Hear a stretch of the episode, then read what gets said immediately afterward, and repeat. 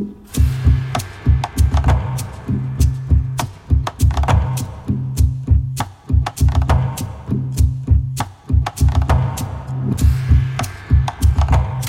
Bonsoir et bienvenue à toutes et à tous dans le meilleur des mondes, l'émission de France Culture qui s'intéresse aux bouleversements suscités par le numérique et les nouvelles technologies. Et ce soir, nous interrogeons la dépendance des médias d'information aux GAFAM, des canaux de distribution à l'opacité des algorithmes, en passant par les financements des plateformes à certains titres de presse. Dans quelle mesure le métier de journaliste est-il menacé? Une réflexion qui s'inscrit en parallèle des états généraux de l'information lancés en octobre dernier par Emmanuel Macron et dont les conclusions sont attendues d'ici le mois de juin. Depuis les années 2000, comment les GAFAM se sont-ils imposés dans l'écosystème médiatique et que reste-t-il des promesses d'origine? La liberté d'informer est-elle en danger? Un monde numérique a tout de même permis la création de nouveaux acteurs, des pure players de l'information, comme par exemple Mediapart, qui échappe au phénomène de concentration du secteur tenu par quelques milliardaires. Un monde connecté qui favorise également l'émergence de créateurs de contenu spécialisés dans l'information et qui parviennent à toucher un jeune public, celui qui échappe aux médias traditionnels. Des questions multiples et trois invités pour y répondre. Nathalie Sonac, bonsoir. Bonsoir. Vous êtes euh, professeur en sciences de l'information et de la communication, ex-membre du CSA et autrice de l'essai Le nouveau monde des médias paru l'an dernier aux éditions Odile Jacob. Vous pourrez revenir sur euh, l'évolution et l'impact de la révolution numérique sur les médias traditionnels, notamment sur la question de la diffusion de l'information. Vous nous apporterez également des pistes législatives et des solutions pour rétablir le lien de confiance entre les journalistes et les citoyens. Laurent Modu, bonsoir. Bonsoir. Vous êtes journaliste et cofondateur du site Mediapart et auteur d'un essai qui vient de sortir aux éditions Divergence. Vous ne me trouverez pas sur Amazon, c'est son titre. Vous êtes euh, très critique à l'égard des GAFAM qui, selon vous, entravent la liberté d'informer. Vous nous expliquerez euh, comment et pourquoi. Et vous appelez à la refondation d'un Internet des copains et des communs. Ah oui, les copains sont des communs. Enfin, Gaspard G est un copain, mais un copain en retard, car il n'est pas encore arrivé dans ce studio et il complète ce plateau. Il est un créateur de contenu lié à l'actualité, à la politique, euh, très présent sur le numérique. Vous le suivez peut-être de YouTube à Instagram en passant par euh, TikTok. Sa mission consiste à réconcilier les jeunes avec l'actualité. Il évoquera euh, sa vision et sa relation avec les GAFAM et la nécessité de repenser la distribution des aides publiques aux médias en suggérant la mise en place de subventions vers les créateurs de contenu. Au programme également une chronique de Marie Turcan, rédactrice en chef chez Numérama. Marie nous parlera de son usage de l'intelligence artificielle dans sa pratique journalistique. Quant à Juliette Deveau, elle nous livrera son journal d'un monde meilleur. Le meilleur des mondes s'écoute à la radio ou en podcast sur l'application Radio France et se regarde sur la chaîne YouTube de France Culture. C'est parti. Tout individu a droit à la liberté d'opinion et d'expression, ce qui implique le droit de chercher, de recevoir et de répandre les informations et les idées. On a un moment où ce droit à l'information est fragilisé voyant monter l'autoritarisme des gouvernements, l'emprise économique sur les médias, le pouvoir hallucinant des plateformes, ben, il faut des réponses. On parle des états généraux de l'information et l'objectif est de proposer une stratégie, un plan d'action pour garantir ce droit à l'information fiable, notamment à l'ère du numérique, des médias sociaux et des GAFAM qui captent la pub euh, au détriment des médias traditionnels. Ajouter l'exigence du droit voisin, c'est-à-dire le fait que quand quelqu'un prend un contenu de presse, on partage la richesse à son juste prix. Faire de l'information, faut savoir, ça coûte cher. Les récents sondages sur la confiance des Français dans les médias sont unanimes. Les journalistes ont mauvaise presse. Quand on voit tout ce qui se passe actuellement, il y, a beaucoup de choses qui sont orientées. Hein. Je suis très très méfiant. Hein. Que pèse-t-il ce droit face aux réseaux sociaux qui relaient les fake news? N'importe quel internaute est quelque part euh, producteur d'informations. Il va sur Twitter, il va sur Facebook, sur Instagram. Euh, voilà, maintenant, il faut prendre en compte le fait que la plupart des jeunes, par exemple, s'informent à travers les réseaux sociaux.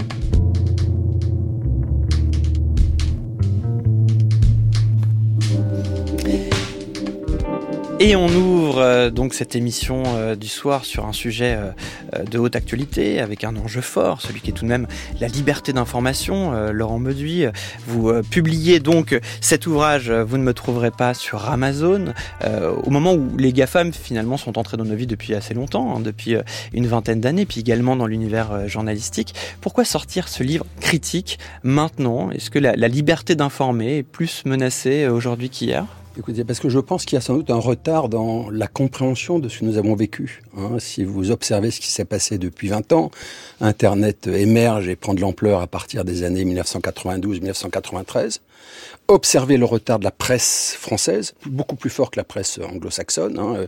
Les fusions des rédactions web et papier pour les grands médias se font deux ans ou trois ans après la naissance de Mediapart. Donc, par exemple, Le Monde et le Figaro fusionnent leurs rédactions en 2010. Hmm. Donc les journalistes qui écrivaient avant sur le papier ne commencent à écrire qu'à cette époque-là. Et donc je pense que l'intelligence, je pars aussi pour nous-mêmes, hein, l'intelligence des, des, des, phénomènes, des mutations en cours, l'intelligence a, a, été très tardive. Et je m'en veux moi-même d'avoir, moi comme journaliste, je chronique euh, à Mediapart depuis 2008 euh, euh l'opération de prédation conduite euh, par des milliardaires euh, sur la presse française. Mais c'est vrai que la sensibilité, la vigilance sur l'évolution des réseaux sociaux a été beaucoup moins forte. C'est vrai que sur les milliardaires, c'est un sujet récurrent euh, qui revient. On connaît d'ailleurs ces cartographies qui sont toujours assez saisissantes, où on voit la concentration des différents titres de presse aux mains de quelques milliardaires. Vincent Bolloré euh, fait toujours et encore aujourd'hui l'actualité. Mais ce que vous nous dites, c'est que autant ce phénomène-là euh, est connu, on va dire, du grand public, autant cette, ce que vous appelez la prédation, après vous allez nous expliquer en quoi il y a une prédation des GAFAM sur la presse française, lui passe plutôt sous les radars. Oui, oui. Pour la prédation des milliardaires, il y a un phénomène nouveau tout de même. C'est l'instrumentalisation à but politique hein, qu'incarne notamment Vincent Bolloré. Pour résumer très vite, pourquoi est-ce qu'il y a prédation Pourquoi est-ce qu'il y a danger? Euh, L'image que je prends le plus fréquemment, c'est dire, regardez, quand à la Libération, la presse se refonde, euh, notamment sous le statut de coopérative, hein, les journaux de droite et les journaux de gauche, il n'y a pas seulement les lois pour garantir la liberté de la presse en 45, il y a aussi une très grande loi pour garantir l'universalité de la diffusion de la presse, hein, de sorte qu'un kiosquier ne, vende pas seulement Minute, Rivarol et, euh, et je ne sais pas. Mmh. tous les journaux sont sur un pied d'égalité. Or, on bascule maintenant dans une autre économique. Le kiosque papier a vocation progressivement à, se réduire en nombre et peut-être un jour à disparaître. Et ce qui émerge, c'est des kiosques sous forme numérique. Et Google est un kiosque mmh. numérique. Or, vous le savez bien, sous la forme du référencement, sous la forme de la visibilité des informations qui circulent. Et il n'y a pas d'obligation de pluralité, évidemment, chez Google. Il n'y a pas d'obligation de pluralité. Qui fait, ce, qu'il veut. C'est en ça, déjà, que vous euh, évoquez cette prédation. On aura l'occasion de revoir les autres arguments. Nathalie Sonac, vous partagez euh, justement ce problème de, diffusion de, l'information. Vous aussi, hein, vous appelez euh, à un certain danger, à une urgence même. vous parlez d'une urgence nationale des États généraux de l'information qui doivent justement traiter ce, sujet de ces kiosques euh, numériques devenus des géants et qui ont un petit peu euh, tous les droits. Vous parlez même d'un désordre informationnel qui a été suscité par les GAFAM. Oui, c'est vrai que je rejoins euh, complètement Laurent Mauduit sur, sur ce point-là, la distribution, finalement, la loi auquel à laquelle euh, vous faisiez référence, c'est celle du 2 avril 1947, qu'on a, celle qu'on a appelée la loi Bichet, qui disait finalement un éditeur, une voix, ce qui faisait que personne, quelle que soit la taille de son titre, quel que soit le nombre de titres qu'un éditeur pouvait posséder, eh bien, il était distribué dans les mêmes conditions et accessible partout en fait en mmh. France. Euh, Aujourd'hui, euh, vous faisiez référence à, à, Google, le Google News, c'est 200 000 titres qui sont référencés. Donc c'est un kiosque qui est un kiosque effectivement géant. Euh, et, il est vrai qu'on n'est plus à l'ère, hein, à mon sens, qui est complètement dépassée, qui est celle de la dénonciation, même si on peut entendre les conséquences évidemment. Euh, la question du pluralisme qui est une question centrale, mais elle n'est plus à l'ère finalement de la dénonciation euh, de tel ou tel industriel qui serait présent.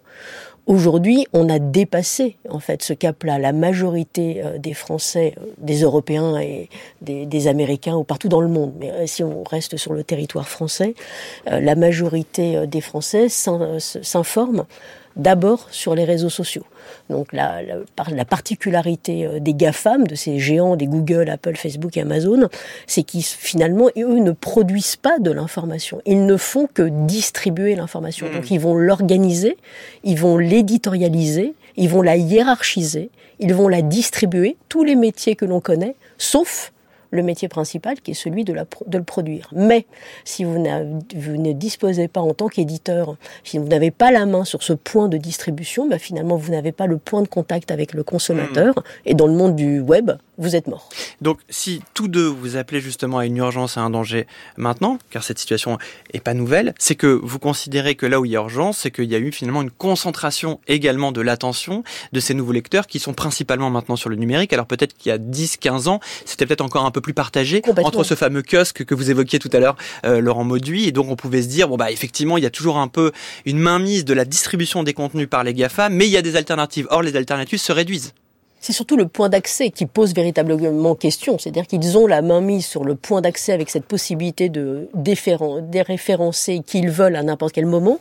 Ils ont également euh, la main mise sur toute la publicité en ligne sur laquelle on reviendra certainement, mm. mais qui est quand même un, élément essentiel. C'est le, c'est le revenu principal des, des médias en France, c'est la, c'est la publicité. À partir du moment où vous avez une position qui est dominante dans laquelle vous pouvez appuyer et abuser de cette position dominante dans euh, les revenus publicitaires et accéder à cette position dominante dans la distribution, effectivement, il y a un vrai problème.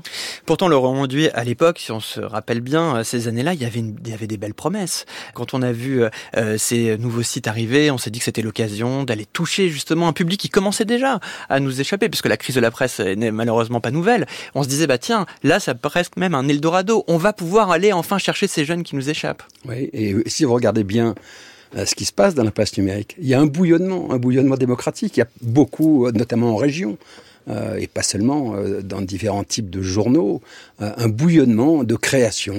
prenez la presse régionale, Mars Actu à Marseille, Médiacité un peu dans plusieurs grandes villes, un bouillonnement Splan en Bretagne. Un bouillonnement, pardon, permis justement par la facilité oui, parce que de pouvoir s'affranchir des conditions de production de la presse qui sont très lourdes. Là, justement, on pouvait créer un média facilement. Ben oui, nous, quand on quitte, enfin, ma génération à moi, Plenel, Bonnet, moi, quand on quitte le monde, au début, on se dit, oh, tiens, on va créer un journal papier et puis, or, en fait, on se rend compte que pour créer un journal papier, il faut 30 millions d'euros. Donc, il faut un mécène. On ne veut pas de mécène. Et donc, on découvre d'un seul coup euh, l'intérêt euh, du numérique. Or, en fait, ce bouillonnement, bah, l'économie est très légère. Nous, on a eu besoin de 4 millions d'euros pour créer un journal en région avec un lectorat plus petit. Il faut sans doute beaucoup moins d'argent. Donc, c'est une économie à portée d'homme hmm. sans avoir besoin de courber les chines. Et donc c'est assez chaleureux, sauf que si vous le faites, vous butez sur un autre problème. C'est que euh, vous voyez bien que les GAFAM, notamment Google, a passé des accords euh, secrets avec beaucoup de grands titres,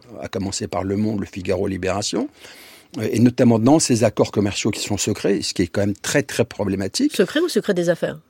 Oui, ben, secret, oui, il parle du secret des affaires. Alors, alors que Le Monde comme Mediapart a fait des éditoriaux enflammés contre cette loi liberticide. Alors là, c'est un, sujet important, et justement, c'est dans votre livre, Laurent Maudu, pour qu'on comprenne bien. Quand vous dites un accord secret, cet accord entre donc Google et Le Monde, quels sont les termes de cet accord? Alors, écoutez, en fait, il y a deux, deux, deux volets à ces accords au tout début de l'histoire, c'est-à-dire au début des années 2010, Google a fait une sorte de, a siphonné, euh, a volé des informations et a considéré que l'exposition des informations venant de ces journaux, l'exposition était une rémunération suffisante pour ces journaux. Euh, le débat a pris de l'ampleur et il y a finalement eu en 2019 une directive européenne très vertueuse euh, sur euh, ce qui s'appelle les droits voisins. En clair, ce sont les droits d'auteur appliqués à la presse. et donc, chaque pays a dû transposer en droit interne c'est-à-dire de faire une loi pour appliquer cette directive. Mmh. Jusque-là, tout va bien, parce que effectivement, on laisse, on laisse euh, les géants du numérique s'accaparer les droits d'auteur, comme ils le font d'ailleurs aujourd'hui avec l'intelligence artificielle, en contrepartie d'une expédition. Les, les journalistes disent attends, vous êtes bien gentil, mais là, il y a quand même du travail derrière. Il faut qu'on touche une partie de tout ça. Il y a des accords cadres qui sont votés, les droits voisins qui sont censés arriver à une sorte de répartition à peu près juste. Alors, il y a des pays où ça s'est très bien passé. Euh, je pense à l'Australie, je pense au Canada, où il y a eu des lois pour que le, droit d'accès euh, aux droits voisins soit équitable pour toute la presse et soit transparent. Hein. En France, il n'y a pas eu d'obligation faite pour les journaux d'adhérer à la société de gestion de ces droits, et chacun a fait ce qu'il a voulu. Et du coup, Google a profité de ça. Donc des accords de gré à gré, euh, entre un titre de presse et Google. Et donc Google a profité. Prenons le cas. Donc euh, vous évoquez du monde. Donc Google dit au monde je te donne tant et en contrepartie c'est quoi? Euh, je, je, je, te donne tant pour les droits voisins, c'est-à-dire très peu. Et par ailleurs concluons des accords sur d'autres choses. Alors sur quoi? Exemple. Par exemple des accords sur les abonnements financés partiellement par Google. En clair, si vous vous abonnez aujourd'hui au Monde, au Figaro, maintenant quasiment tous les titres de la presse française, Google prend à sa charge la moitié du prix de l'abonnement la première année. Ce qui veut dire, un, que Google a les datas de toute la presse française, ce qui en termes de liberté publique pose un gros problème. Mais ça pose aussi un autre problème euh, d'inégalité de traitement, c'est-à-dire que, comparé par exemple euh, Mediapart euh, et Le Monde, Le Monde vous abonnez à moitié prix. Euh, nous, Mediapart, on veut ni publicité, ni subvention publique, ni subvention de Google. C'est une atteinte absolument insupportable à, une concurrence équitable. Et donc c'est euh, un déséquilibre très fort à l'avantage des puissants, c'est-à-dire que ça a le même effet que les aides publiques de l'État, ça consolide euh, le, ceux qui sont déjà en position sur le marché et ça écarte les nouveaux entrants. Hmm. Ça conforte une sorte de situation de monopole des puissants, en clair, en faveur de la presse des milliardaires. Euh, même si euh, effectivement Le Monde c'est peut-être un peu euh, rapide de dire que c'est une presse de milliardaires. J'entends bien qu'il y a des milliardaires dans le capital, mais il y a des protections. Je, dire, je salue des confrères qui font dignement leur travail, mais c'est quand même la propriété de Xavier Niel. Un quotidien d'ailleurs que vous avez connu, dans lequel vous avez travaillé, vous l'avez d'ailleurs quitté aussi en partie pour ces raisons-là. Mais attention peut-être au raccourci entre presse de milliardaires et liberté individuelle de chaque journaliste de cette régulation menacée ou pas. Nathalie, Nathalie Sonac. Oui, moi je vous rejoins complètement sur ce point-là. C'est pour ça que je n'aime pas du tout cette dénonciation. La personne est milliardaire et détient effectivement le, le titre.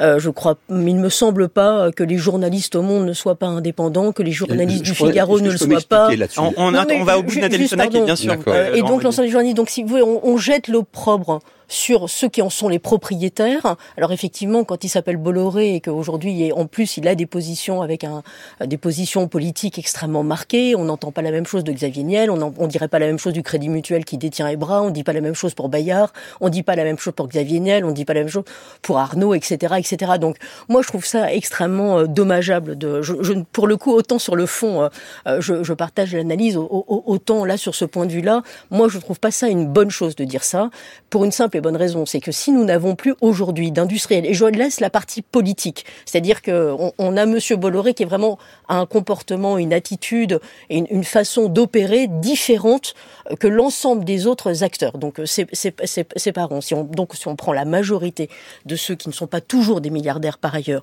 mais qui possèdent les médias, si nous n'avions plus aujourd'hui d'industriels, aurions-nous une presse indépendante? Donc on a de dire que finalement Xavier Niel est un milliardaire et qui détient le monde, est-ce que ça me pose un problème si les journalistes au monde peuvent exercer euh, leur métier, leur profession en toute indépendance. Et quand on voit ce qu'est le monde en termes de marque en France, en termes de marque internationale, disons qu'il y a déjà de moins en moins de gens qui se tournent vers des titres de presse pour s'informer. Si en plus on commence à dire que les journalistes qui font le meilleur de leur possible pour faire leur boulot dans l'investigation, dans l'indépendance, dans la qualité du travail, eh bien ça va faire vivre la manipulation. Bonjour le complotisme. Et là, euh, c'est plus l'urgence. J'entends juste pour trouver un, un, terrain qui va vous rassembler. Euh, et, pour revenir deux secondes, Laurent Maudit, je vais vous donner la parole, mais pour revenir aussi à notre sujet des GAFAM, puisque effectivement le sujet des milliardaires en est un, le sujet des GAFAM en est un autre, même si dans votre ouvrage, justement, vous trouvez tous les intérêts communs qu'il peut y avoir entre la préservation des intérêts des milliardaires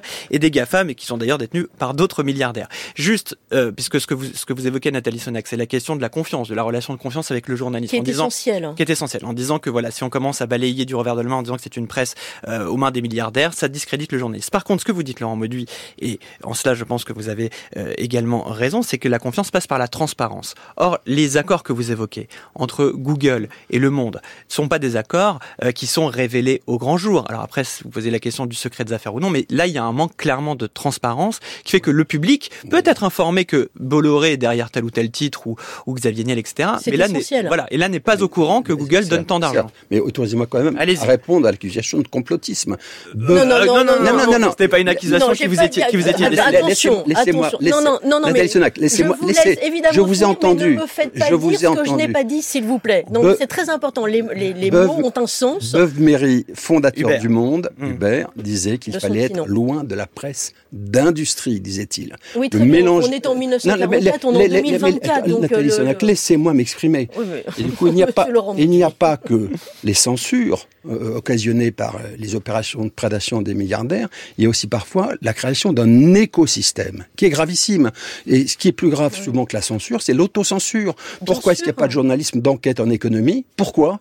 Alors que la presse anglo-saxonne, Financial Times ou Wall Street enquête. Bon, bref. Donc il faut, je pense, si on s'inspire, et je vais venir à votre question, aux grandes lois de la libération, il y avait la garantie de l'indépendance demandée aux journaux, et il y avait aussi l'obligation de transparence. Hein, notamment, on devait présenter son bilan. C'est donner ça que de transparence, effectivement, qui est un point, c'est un point sur lequel tout le monde vous rassemble. Je pense que vous êtes rassemblés sur ce point de transparence. complètement d'accord sur, hein moi, la seule point sur lequel je revenais, il y avait peut-être beaucoup d'autres points, mais en tout cas sur celui-ci. Et effectivement, sur le fond, c'est ce que j'ai dit dès le départ, nous étions d'accord. Mais sur ce point-là, de jeter le probe en utilisant le terme systématique de milliardaire conduit à certains de penser, et, et notamment, et notamment et notamment les plus jeunes, de considérer tous pourris. C'est en ce sens que moi, ça m'inquiète. Alors, je ne pas dit, vous l'avez pas dit. Puisque vous parlez de jeunes, euh, il y a un jeune qui est entré, un jeune qui arrive en, retard. Est-ce que c'est un cliché, ça, Gaspard G Je suis désolé d'entretenir les clichés. Je vous prie m'excuser, j'ai eu un peu une galère de transport en, venant, mais je suis ravi d'être avec vous trois. Mais, voilà, et en tout cas, c'est pour être fidèle au G de galère, peut-être,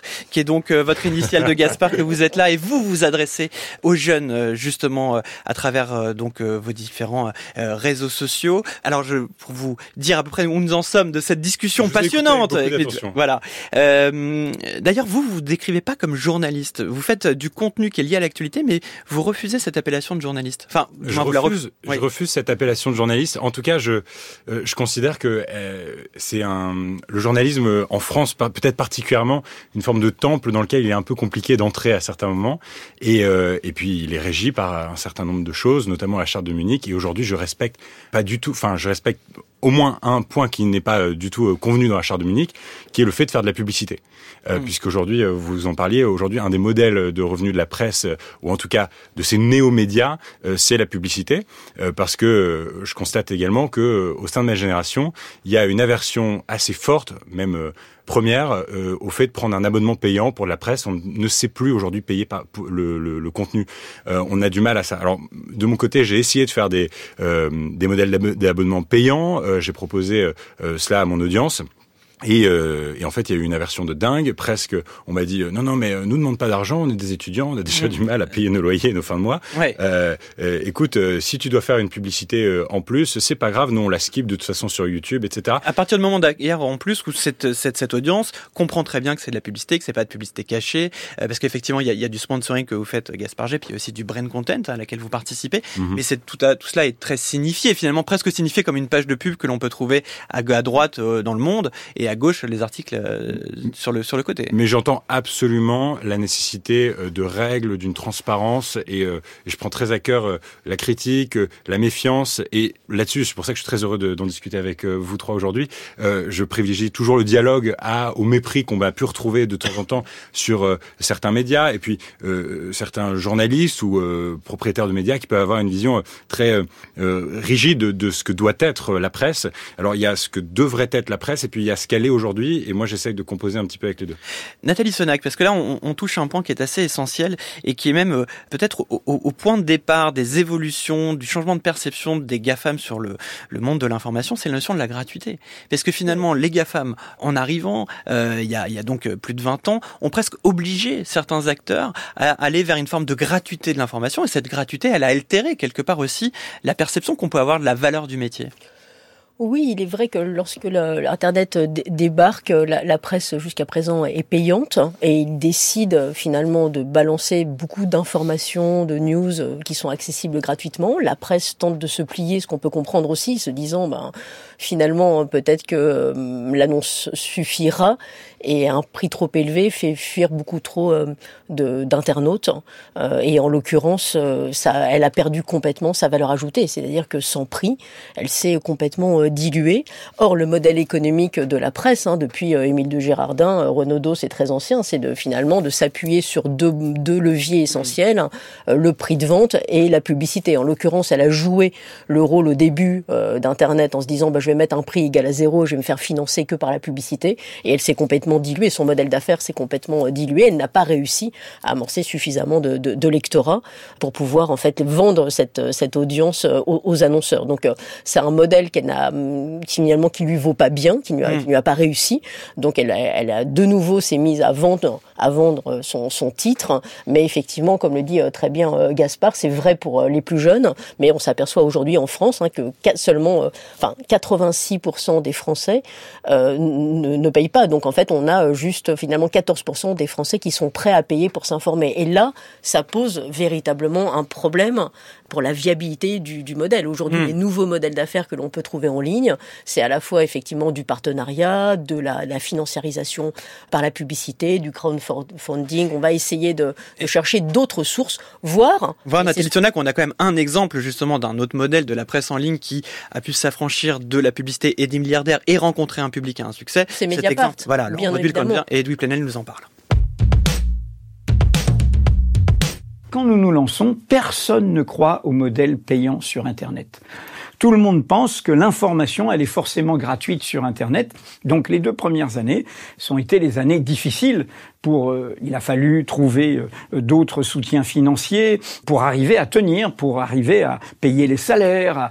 Et grâce à notre travail, en 2010 est arrivé l'éclaircie, le moment d'équilibre. C'est une affaire dont vous avez peut-être entendu parler, c'est l'affaire Bettencourt, avec les enregistrements du majordome. Ça a été un feuilleton de tout l'été 2010, c'est Mediapart qui l'a porté, et là, bingo, nous sommes devenus profitables, nous avons atteint le point d'équilibre. Voilà, donc une grande euh, fierté euh, des Plenel, hein, qui rappelle, dès qu'il le peut, il a raison, euh, la réussite de Mediapart. Donc un, modèle, vous voyez, Gaspard G, où là on fait payer justement le lecteur, qui trouve sans doute son compte parce qu'il y a des informations d'investigation, des choses qu'il ne retrouve pas ailleurs. Laurent Mauduit, je le rappelle, vous êtes un cofondateur de Mediapart.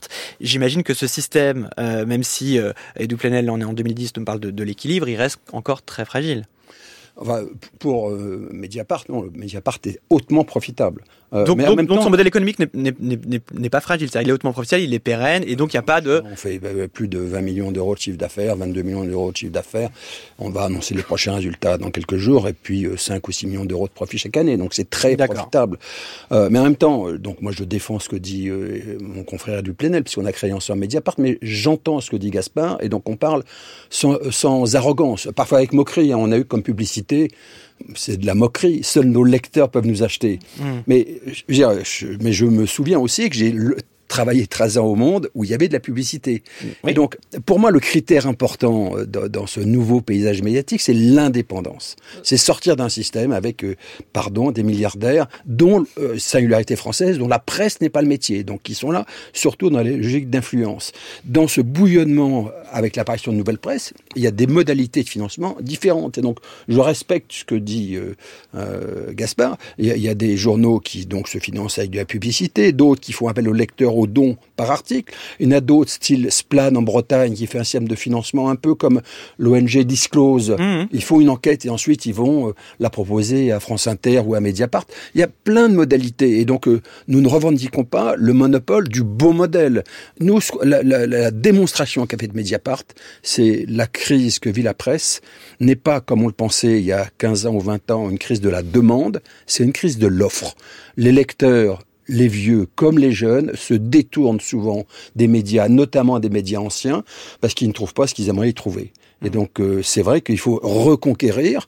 Et d'ailleurs à cet égard, à cet égard, Mediapart, comme d'autres titres, on peut citer par exemple euh, Blast, qui est aussi un titre assez engagé, qui sort des, des enquêtes, finalement produisent d'autres contenus gratuits en passant cette fois-ci par les plateformes. Donc on y revient à, YouTube, mais Mediapart est présent, Mediapart est présent sur tous les réseaux sociaux. Donc là aussi, Gaspard G, on voit que finalement c'est dur d'échapper, même quand on est Mediapart, c'est dur d'échapper aux réseaux sociaux. En fait, moi de mon côté, ce que je constate, c'est que, et Blast c'était un super exemple aujourd'hui d'un média qui a réussi post-monde des plateformes, où euh, chaque média est obligé d'être un pur player présent sur ces plateformes américaines ou chinoises, a réussi à montrer euh, que c'était encore possible de monter un média Bon, je pense que l'équilibre financier est plus fragile parce que mm. c'est plus, plus récent, mais euh, mais ce que, en, revanche, euh, tous ces médias et même ces créateurs et créatrices de contenu qui sont euh, journalistes ou vulgarisateurs de sciences, d'économie, etc., qui arrivent à demander un abonnement payant auprès de leur audience, ont tous en commun une forme de set de valeur, un plan de valeur très clair, parfois même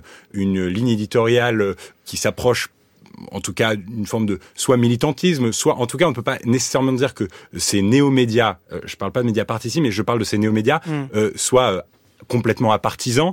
Euh, on peut deviner en tout cas une éditoriale et un et un, un, un bah, ils sont même militants revendiqués. Hein, dire, oui. et, et, donc dans cette dans cette mesure là, engagés du moins cet engagement permet de porter un, un de demander à l'audience un financement régulier de manière un peu plus symptomatique. Alors que de notre côté, je vais prendre mon exemple, mais je, je peux prendre aussi l'exemple de, de, de quelqu'un qui cartonne aujourd'hui sur Internet, qui s'appelle Hugo Décrypte, qui est un peu dur, c'est un peu dur de passer à côté ce, ce succès-là dans une mesure, un, euh, franchement, euh, plus euh, apartisane, en tout cas de, de sans prôner une neutralité. Il y a une, objectivité revendiquée. Et donc, il y a un peu cette idée d'avoir effectivement une approche assez factuelle, de vulgarisation, d'expliquer les faits. Et on ne peut pas parler effectivement d'un journalisme d'opinion. C'est plus compliqué de demander de, de, de l'oseille à l'audience. Effectivement, parce que là vous faites appel, vous faites appel en fait à quelque chose qui est assez intéressant, qui est, en fait l'engagement et, et, le militantisme qui va assez bien avec les réseaux sociaux, qui on le sait sont une parole directe, une parole engagée, une parole qui doit susciter effectivement une certaine forme de, de viralité. Euh, on va poursuivre évidemment cette discussion assez passionnante, mais avant, on est rappelé par une chanson de 1947. Ça rappellera justement euh, Laurent Mauduit, non pas une période qu'il a connue, mais il nous a parlé tout à l'heure de la presse de l'après-guerre. C'est René Lebas qui s'adresse à messieurs, messieurs les journalistes dans le meilleur des mondes. Demandez la presse du soir, le crime de la rue de l'Ursine, tous les détails. Demandez la presse du soir, dernière édition, la disparition de Lulu, crime ou suicide. France Culture, le meilleur des mondes, François Saltiel. On lit dans les journaux, les bandits sont dans la cité, mais jamais dans les journaux on ne parle des gens bien sages qui font du bien sans publicité. On lit dans les journaux, il l'aimait trop, il l'a tué, mais jamais dans les journaux on ne parle des bons ménages qui s'aiment bien sans se tuer. Allons, allons, messieurs les journalistes, pourquoi faut-il que vous soyez si tristes? N'y a-t-il pas autre chose dans la vie pour qui sait regarder que des spectacles moroses dont il convient de se garder? N'y a-t-il pas du soleil sur chaque maison pour qui sait regarder et toujours une raison de sourire et d'aimer? Ne me dites pas non on lit dans les journaux, Monsieur Mattel est vendu. Mais jamais dans les journaux on ne parle des gens honnêtes. On pourrait croire qu'il n'y en a plus. Allons, allons, messieurs, soyons sincères. Il ne faut pas non plus qu'on exagère. N'y a-t-il pas autre chose dans la vie qui sait regarder que des spectacles moroses dont il convient de se garder. On devrait faire, je propose, des journaux dans un genre inédit où l'on dirait que les choses, les belles choses qui font aimer la vie, les bonnes nouvelles, les gens de cœur, apprenez-nous le bonheur.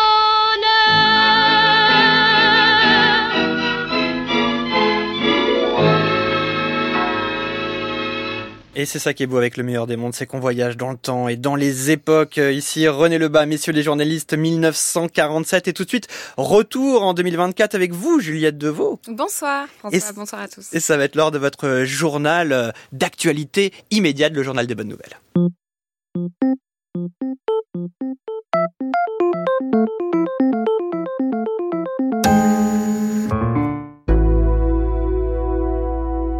Les nouvelles d'un monde meilleur. Juliette Deveau. Ce journal avec des nouvelles du géant Amazon confronté à une décision inédite du Parlement européen. Les lobbyistes de la firme ont interdiction de fréquenter le Parlement jusqu'à nouvel ordre. Une décision prise par les législateurs européens de la Commission emploi pour sanctionner la firme qui aurait refusé à plusieurs reprises de participer à des auditions publiques visant à questionner les conditions de travail au sein de ses entrepôts. Alors que, pour rappel, Amazon a été condamné en France il y a peu pour surveillance abusive de ses salariés, l'entreprise suspecté de recourir aux mêmes pratiques au sein d'autres pays européens, mais aurait refusé d'ouvrir les portes de ses entrepôts pour permettre aux eurodéputés de procéder à des contrôles. En retirant leurs accréditations aux quelques 14 lobbyistes officiels de la firme, les eurodéputés rappellent aux GAFAM que le Parlement européen n'est pas qu'un espace de négociation, mais aussi et avant tout le lieu où s'écrit la loi qu'il s'agit de respecter. Et l'on poursuit ce journal avec une expérimentation dans nos commissariats. Oui, un décret publié ce dimanche dans le journal officiel annonçait la généralisation d'un service inédit. Les Français pourront désormais porter plainte par visioconférence. Déjà expérimenté dans plusieurs villes, notamment dans les Yvelines ces derniers mois, ce dispositif prévoit que les victimes de délits comme le vol, l'escroquerie ou encore le cyberharcèlement puissent déposer plainte à distance en se connectant via France Connect avant d'être mis en relation avec un agent de police et de recevoir leur procès verbal par voie électronique. Un dispositif moderne qui permettrait de désengorger les commissariats mais qui n'est pas encore réellement effectif. Le ministère de l'Intérieur a annoncé que le service serait véritablement accessible pour tous en automne 2024 seulement. En attendant que nos commissariats embrassent ce tournant technologique, les usagers devront donc encore patienter un peu. Et l'on termine ce journal avec la libération de la parole sur le sujet des deepfakes pornographiques. Oui, si l'on s'imagine souvent que le détournement de photos à des fins pornographiques concerne avant tout les personnalités publiques comme Emma Watson ou Taylor Swift, il n'en est rien avec la généralisation des logiciels d'IA générative. Toute femme présente sur les réseaux sociaux risque aujourd'hui de voir son image détournée et diffusée contre son gré sur des forums ou des sites pour adultes. Une nouvelle forme de violence sexiste et sexuelle qui suscite encore trop souvent un sentiment de gêne ou de honte du côté des victimes, empêchant la dénonciation systématique de telles pratiques. Et c'est pour remédier au moins en partie à ce phénomène que des personnalités ont décidé de prendre la parole sur ce sujet dans les colonnes de Libération. On peut ainsi lire les témoignages de Salomé Saké, la journaliste, ou encore de la streameuse Confrontées toutes deux à des contenus détournés les représentant ces derniers mois. Des prises de parole nécessaires qui rappellent le sexisme structurel de nos espaces numériques et qui, on l'espère, incitera la puissance publique à agir pour apporter des solutions aux victimes de ce phénomène voué à s'accélérer encore dans les prochaines années.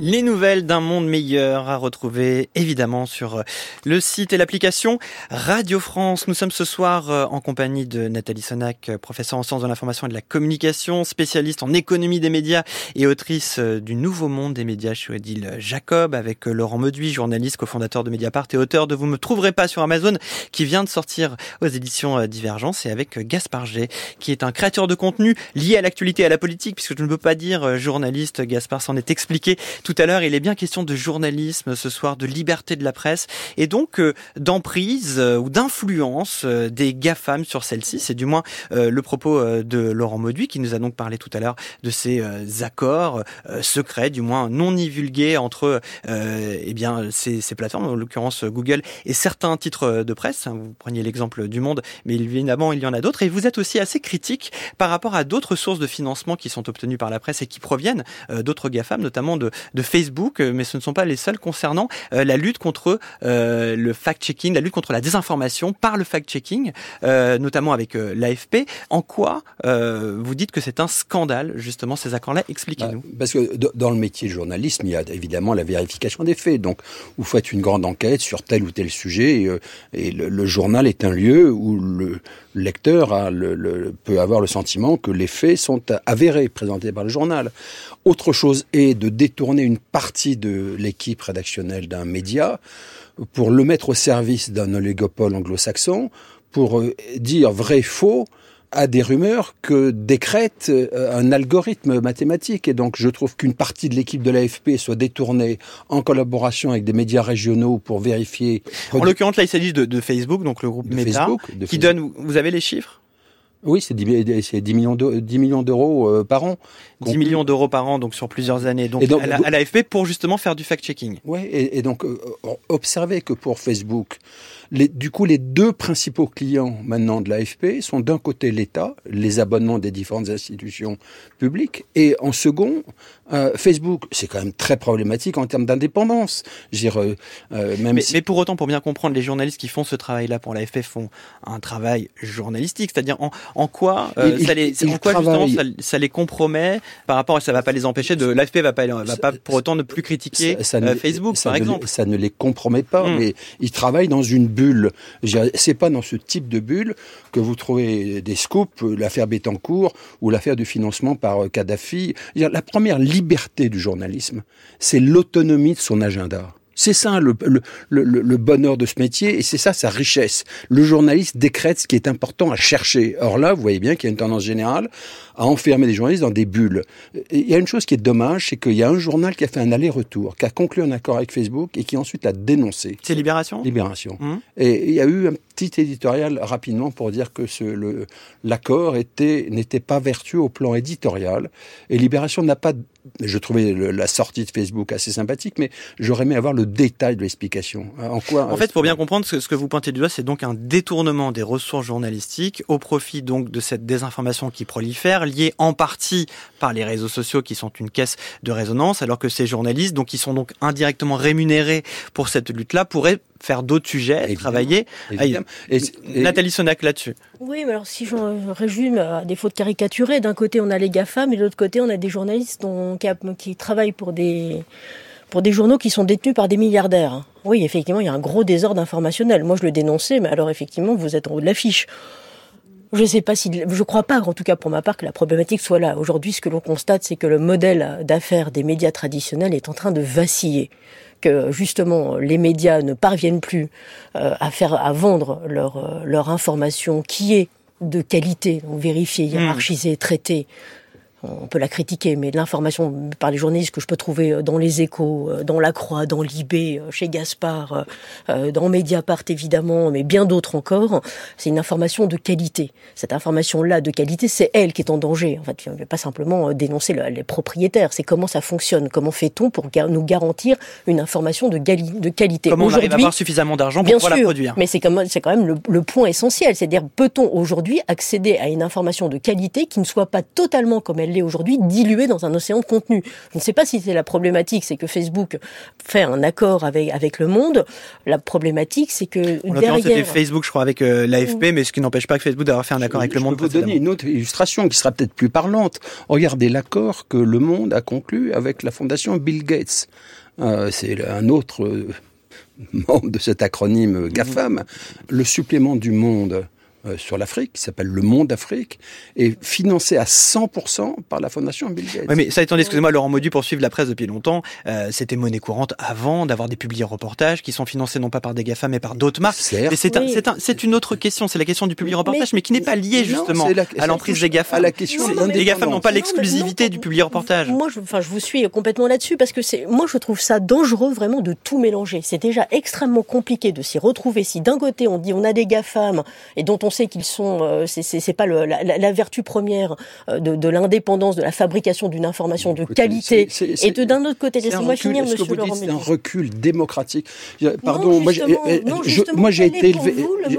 non mais laissez-moi, laissez-moi. Bah, c'est vous qui m'avez coupé, Monsieur Maudit. Donc non, ah, c'est moi qui vais terminer. Le modèle économique aujourd'hui, c'est bien la question qui est posée. Le modèle des médias traditionnels est en train de vaciller parce que les lecteurs sont de moins en moins prêts à payer pour s'informer et parce que toutes les ressources publicitaires sont siphonnés par les GAFAM. Donc aujourd'hui, ces médias traditionnels dont on essaye justement de cadrer avec des aides de l'État d'un côté, avec une régulation, soit de la, la loi de 1881, mais la régulation de 1986 pour les médias traditionnels, ils sont en train de se vider de leur hmm. sens. Là, c'est intéressant parce qu'effectivement, vous évoquez la question du siphonnement par les GAFAM des revenus publicitaires. On a la chance d'avoir aussi autour de cette table euh, Gaspard qui travaille, on va dire, euh, en lien direct avec ces GAFAM, du moins dans le contenu, c'est-à-dire que vous êtes euh, directement dépendant de ces GAFAM, mmh. euh, dépendant euh, de la manière dont ils vous mettent euh, ou pas en haut de la fiche, de leurs algorithmes, etc. Comment ça se passe? Comment vous justement vous, vous partagez vos revenus avec eux? Quels sont les liens de confiance ou non que vous avez avec ces différentes plateformes? Alors, c'est hyper intéressant et je suis heureux de pouvoir en parler. Il y a aujourd'hui, moi, je suis le premier à tirer une forme de sonnette d'alarme dès que j'en ai l'occasion sur des médias un peu avertis, au fait que aujourd'hui, la totalité du contenu qui est diffusé par des créateurs de contenu français qui essayent d'informer euh, les moins de 30 ans, et on voit qu'il y a un clivage énorme et un, gouffre en, en, termes de pratique informationnelle entre quelqu'un qui a 18 ans aujourd'hui et quelqu'un qui en a 55. Quelqu'un qui en a, euh, quelqu'un qui en a 18 aujourd'hui n'allume plus la télé, n'écoute plus la radio, presque pas. Il nous écoute sur Twitch ou sur les plateformes qui sont soit américaines, soit chinoises. Aujourd'hui, ça devrait, je pense, nous, en tant que Français ou en tant qu'Européens, nous poser une vraie question de souveraineté concernant la, notre capacité à euh, contrôler ces, cette, cette, distribution d'informations. Moi aujourd'hui, je suis français, je publie du contenu euh, que, euh, national mais aussi international, et, je le, et quand je publie une vidéo sur TikTok, il peut y avoir tout simplement une forme de censure je ne peux pas parler des Ouïghours. On ne parle pas de viol ou de génocide sur TikTok. On parle de viol ou de génocide. Mm. Moi, je ne parle pas de viol. Je parle de viol quand il est question de viol. On ne voit pas, on ne verrait pas euh, euh sur euh, le JT de euh, David Pujadas euh, sur. Ça fait longtemps que vous regardez plus la télévision, Gaspard. Oui, oui, il a quitté France 2, mais vous êtes dans l'illustration de vos propos. Bon, en tout cas, ça fait long. On ne verrait pas un, un contenu qui est rendu au silence parce que par le diffuseur, parce mm. que le, le, le, le contenu serait choquant ou pas annonceur friendly sur les plateformes. Et donc d'un côté, on a les plateformes euh, chinoises qui poussent tout simplement à une forme de censure du contenu, et de l'autre des plateformes américaines. Et je travaille principalement avec elles puisque moi je suis YouTuber, donc euh, mm. et YouTube fait partie des bons players, on va dire sur sur cet organe, mais n'est pas parfait non plus. Où euh, on a une restriction de monétisation quand on parle de sujets qui sont trop sensibles. Sauf que moi, restriction de monétisation pour bien comprendre pour nos auditeurs qui sont peut-être moins aguerris, c'est-à-dire que vos vidéos ne sont plus vendables, commerciables, monétisables pour pouvoir vendre de la publicité en amont. C'est-à-dire que c'est une perte de revenus très forte pour vous parce que vous en êtes dépendant. Et aujourd'hui, moi, j'ai 15 salariés. Si euh, je suis désint... Euh, déréférencé, dé déréférencé ou, qu'on m'empêche de, de, de, toucher une forme de monétisation sur tel ou tel contenu, je suis désencouragé. Mais c'est pas le hmm. cas. On, essaie de garder une vraie indépendance euh, au sein de ma rédaction, mais je suis désencouragé de pouvoir produire ce contenu. Et je parle de rédaction alors que je me considère pas comme journaliste parce que euh, aujourd'hui, je travaille qu'avec des journalistes et je pense que c'est important de le dire qui ont la carte de presse ou qui ont eu une carte de presse ces cinq dernières années. Oui, donc vous, vous, vous vous considérez pas comme journaliste, vous en avez expliqué, mais vous travaillez avec des gens qui ont la carte de presse et qui se considèrent comme tels. Et c'est important Et c'est important. Et c'est important de le dire. Donc là, Laurent Moduet, là, on a un exemple très clair de l'emprise euh, de ces GAFAM, euh, GAFAM et, plus, puisque Gaspard parlait de, TikTok, la plateforme chinoise, sur le contenu diffusé. C'est-à-dire qu'il ne peut pas parler de ce qu'il veut. Euh, Lorsqu'il parle de propos qui sont choquants, il est démonétisé. Et donc, ça peut être, voilà, là, pour le coup, la liberté d'informer est menacée. C'est pour ça que je pense que la question majeure, c'est la question de l'écosystème. Euh, on peut ensuite, quand il y a des opérations euh, aussi bien par la presse euh, tenue par les hommes d'affaires, voilà, pour un terme plus doux pour plaire à Nathalie Senac, oh. euh, la vraie question, c'est que même les journalistes, comment dire, un peu indolents, soient poussés à produire, à faire leur métier de manière indépendante. Euh, donc c'est le grand débat, je l'ai dit au moment de la libération, créer un écosystème favorable.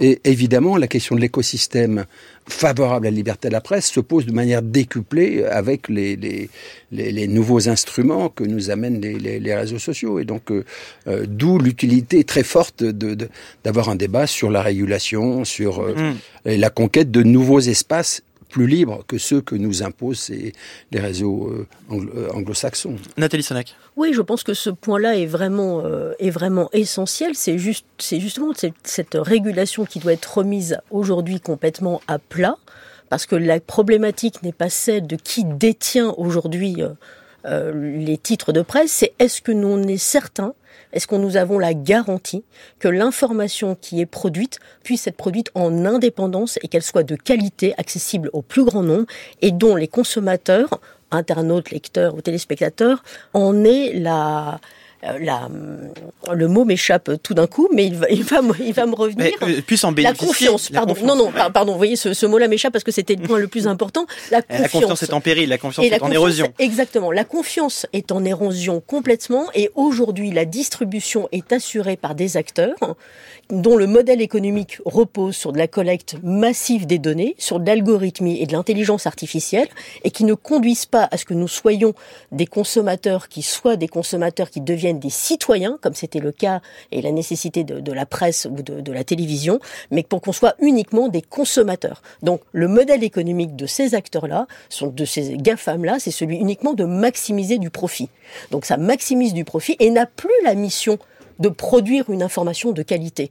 Donc si on a une information qui est détenue, que ce soit par un, homme de gauche, de droite, mm. euh, un acteur, et on a besoin d'argent, on a besoin d'industriels pour investir, pour qu'ils soient présents, pour qu'ils puissent avoir une innovation technologique dans des pour qu'ils soient présents, mais qu'ils soient pas complètement bouffés par une algorithme. Allez, je vous en prie. Non, Alors, non, mais euh, la presse a besoin d'argent, ça, c'est oui, d'accord, d'accord, mais tout de même, rappelons euh, les grands intellectuels français qui ont défendu la liberté de la presse. Rappelons Albert Camus, et ceci vaut à l'heure du numérique. Albert Camus, qui dans le combat multiplie les éditoriaux énergiques à la libération pour dire il vaut mieux une presse pauvre et libre qu'une presse riche et asservie. Excusez-moi, mais moi, ma génération... Mais, mais votre génération, vous êtes... Nathalie Sonac, laissez-moi terminer. On est moi, ma génération a vécu une double normalisation. Une normalisation économique, la perte d'indépendance des médias, qui a conduit souvent à une normalisation éditoriale. Moi, j'ai tenu la chronique méticuleuse des censures dans toute la presse. Des censures. Et donc, arrêtez de dire, il faut, il faut quoi? L'Empire Bouygues change quelque chose Alors, alors pas, ce qui est certain, c'est qu'il faut, il faut quand même de l'argent. Après, l'argent peut venir des abonnés, euh, ce qui est le cas de, de Mediapart. Il peut venir aussi de l'État, même si c'est quelque chose dont vous parlez en tout ouvrage. Mais c'est un appel que vous faites d'ailleurs, Gaspard G, que cet argent puisse venir de l'État, car dans le cadre euh, donc des États généraux de l'information, vous appelez aussi à ce que euh, cette contribution de l'État à la presse puisse être redirigée vers les créateurs de contenu que vous êtes. Oui, bah, j'essaye en tout cas de contribuer à ces États généraux de l'information quand j'y suis invité, pour pouvoir demander en effet davantage de subventions publiques ou en tout cas d'accompagnement, parce que s'il y a une aversion à l'abonnement, aujourd'hui, 100% de mon modèle de revenus est tiré de la publicité. Mmh. Et donc, ça pose une vraie question d'indépendance éditoriale vis-à-vis -vis de différents euh, annonceurs qui euh, vont venir faire de la pub. Et puis en plus de ça, une séparation entre le contenu et, et l'annonce publicitaire, puisque euh, ici hier dans un papier, un journal papier,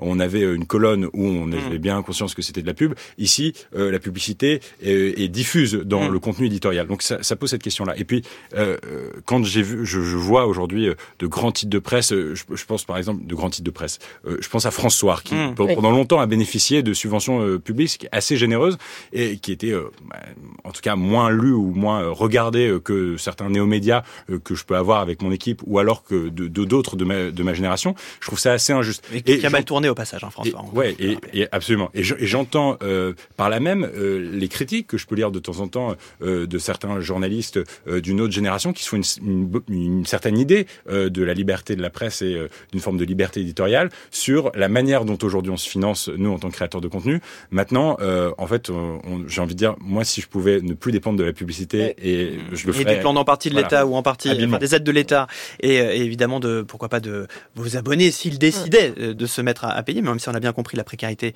euh, étudiante dans laquelle ils se trouvent, car vous avez majoritairement des jeunes et des étudiants Nathalie Sonac. Oui. Juste un point pour rebondir. De 1945 aux années 2000, toute la presse, à l'exception du canard enchaîné, si je ne m'abuse, était une presse qui était payante et qui vivait en partie des recettes publicitaires. Je, je, laisse de côté les aides de l'État qui structurent évidemment le, la financiarisation et heureusement, bien évidemment que ces titres-là.